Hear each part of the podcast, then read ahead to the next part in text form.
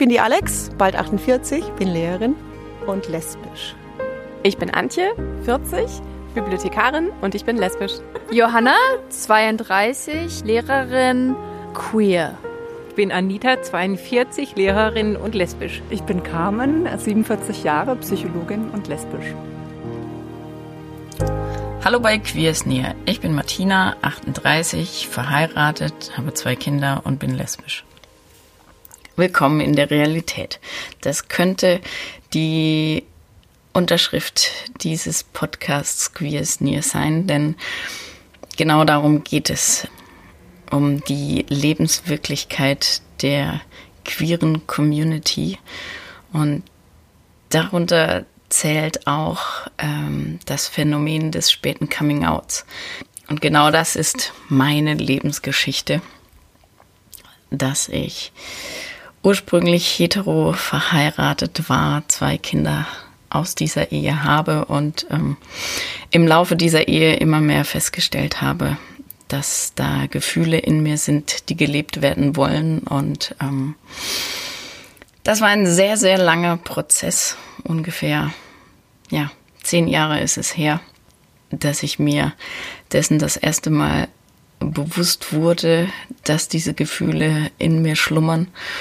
Ähm, ja, und es ging über Verdrängen und über die Suche im Internet und in Buchhandlungen nach Themen, die sich mit einem späten Coming Out in irgendeiner Form beschäftigt hätten, die mir ein bisschen das Gefühl geben sollten, ich bin nicht der einzige Alien, ähm, der auf einmal so komplett aus seinem eigentlichen Leben gerissen wird, übermannt von den Gefühlen.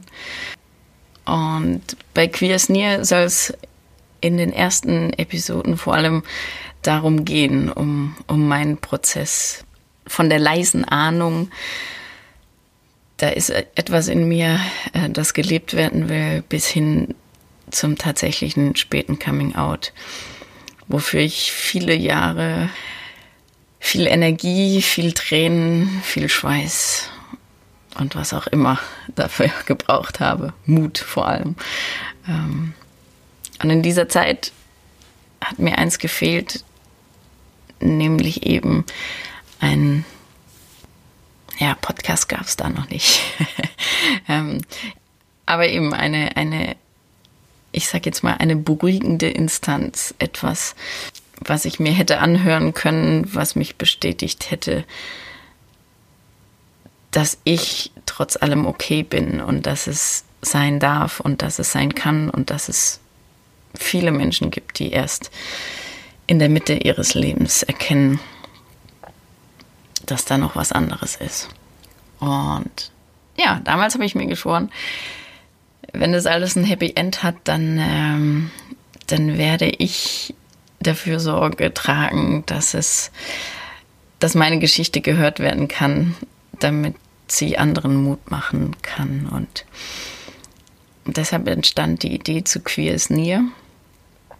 Und ja, ich, ich freue mich drauf. Ich habe auch ein bisschen Angst. Es ist eigentlich ähnlich wie damals, kurz vorm Coming Out. ähm, man hat eine Ahnung, dass es gut werden könnte und man will es unbedingt und trotzdem hat man verdammt Schiss. das ist die momentane Situation. Ähm, aber ich freue mich auf den Prozess und ähm, wünsche euch viel Spaß bei Queer is Near.